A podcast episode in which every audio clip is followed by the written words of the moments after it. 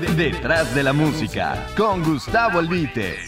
Empezamos, Gustavo. Empezamos, Vicente. Vámonos, pues.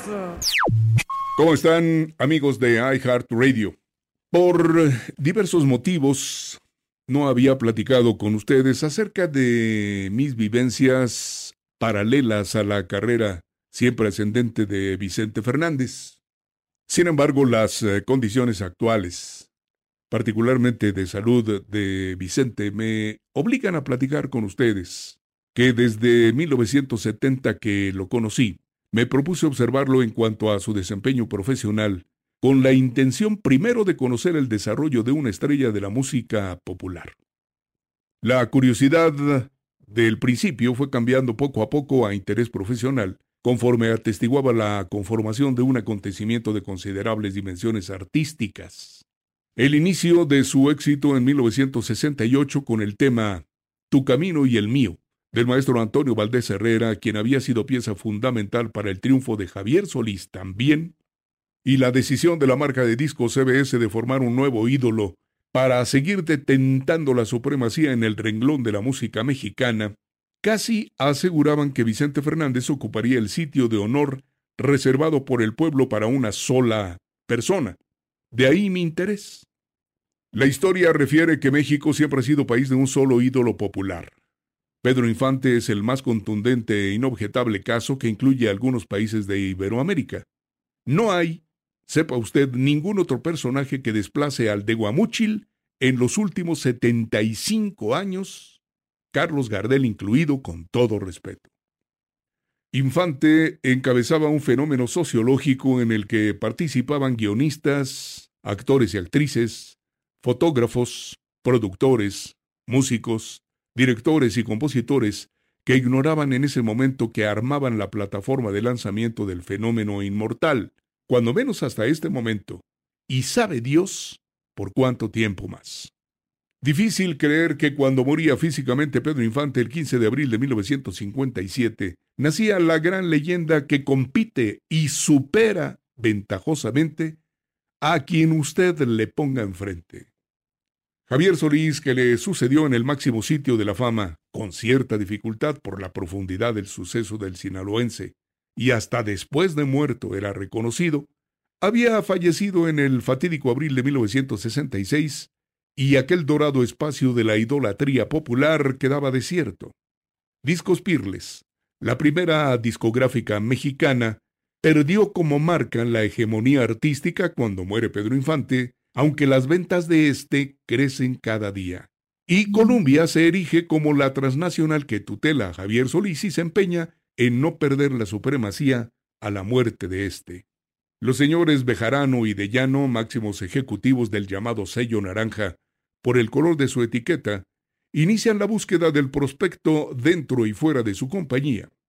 Rafael Valdés, alias El Patillas, un personaje pintoresco y amigo de Vicente, operó audazmente para convencerlos a decidirse por Vicente Fernández y olvidar a Jorge Valente, bolerista ranchero, quien tenía estilo y voz muy parecidos a Javier. Roberto Guinart, propietario de Discos Continental de Guadalajara, de quien les platicaré más adelante, y Rafael El Patillas, absolutamente convencidos del potencial del cantante de Buen Titán fueron pieza fundamental en el destino de Vicente. El primero es marginado injustamente cuando Vicente firma con CBS en 1966 y el segundo lamentablemente fallece en un accidente automovilístico poco después. De todo esto me entero poco a poco conforme conozco a más personajes que tienen que ver directamente en la carrera de Vicente. Por iniciativa propia y con mis recursos, acudí a los sitios cercanos donde se presentaba el de Huentitán.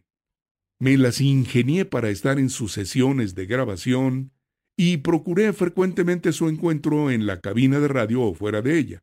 En un principio, Vicente me pidió que lo presentara en los palenques, lo que se fue convirtiendo en una costumbre.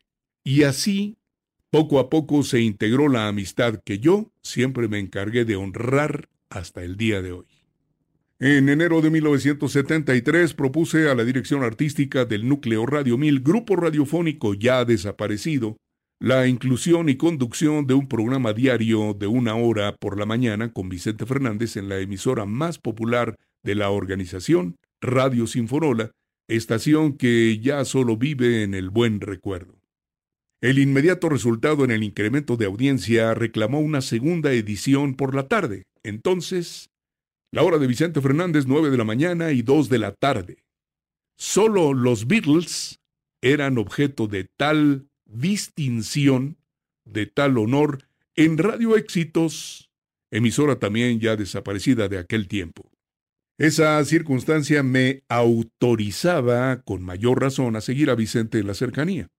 Mi experiencia de haber convertido el programa de Pedro Infante en una audición documental, no solo musical, con testimonios, entrevistas, datos desconocidos, fechas, etc., me ponía idealmente en el camino de hacer una crónica de quien se consagraría en marzo de 1973 con Volver, Volver, del maestro Fernando Z. Maldonado. Los éxitos se sucedían vertiginosamente en el radio, el medio electrónico que hizo a Vicente, y de alguna manera auspiciados por el interés que aquella emisora en contribuir tenía a la confección de una figura única.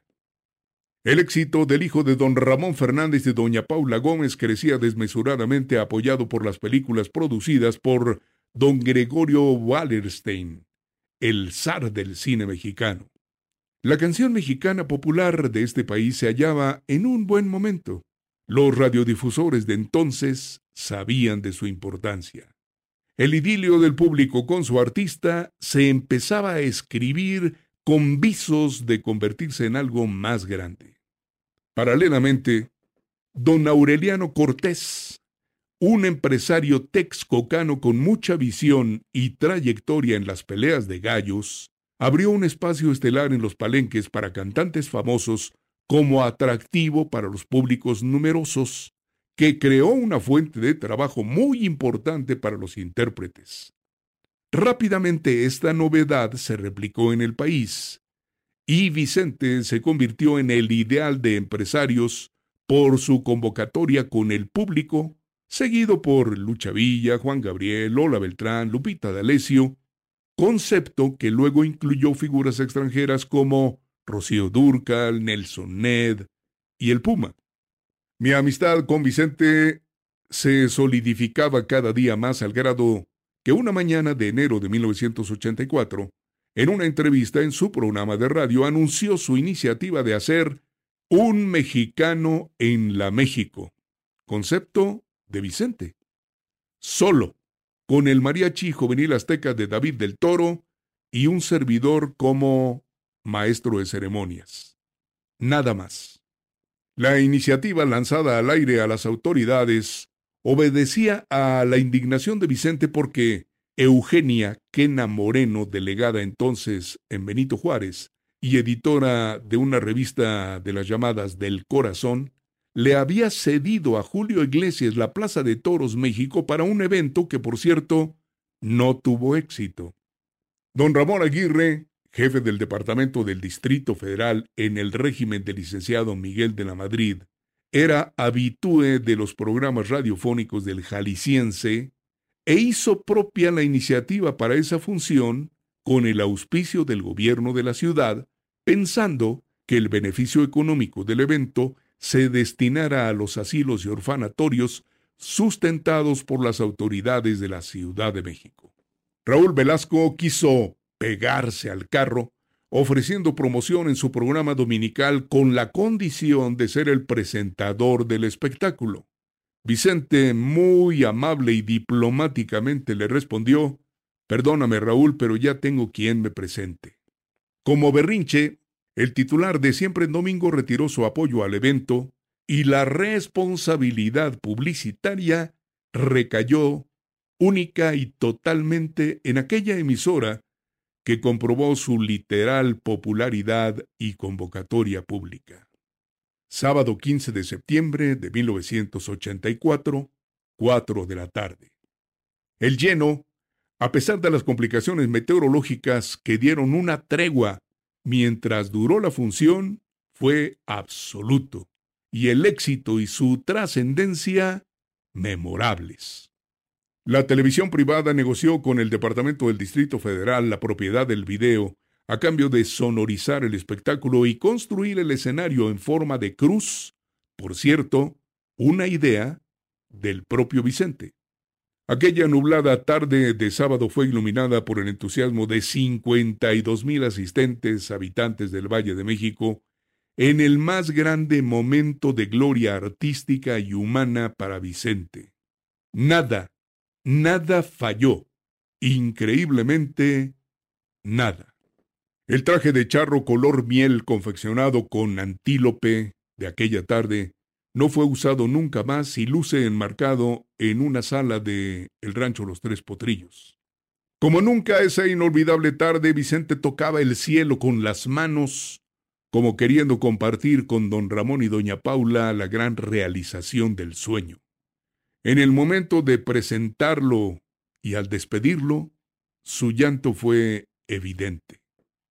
Después de esto, cantar en los palenques era como cantar en la sala de mi casa me dijo Vicente, con el sombrero en alto, todavía en el escenario mientras yo lo despedía en el micrófono, y la Plaza México se caía de aplausos. Su felicidad era absoluta y no era para menos, y la compartíamos con él, mi compadre Federico Méndez, su productor y compositor, Jorge Eduardo Contreras, entonces subtesorero del Departamento del Distrito Federal quien puso el corazón en el evento, y yo, que una vez más me daba cuenta de la supremacía y energía del radio. Esta es la primera de varias entregas que haré sobre la historia de Vicente Fernández desde mi punto de vista en forma muy cercana. Gracias. Detrás de la música, con Gustavo Albite. iHeartRadio.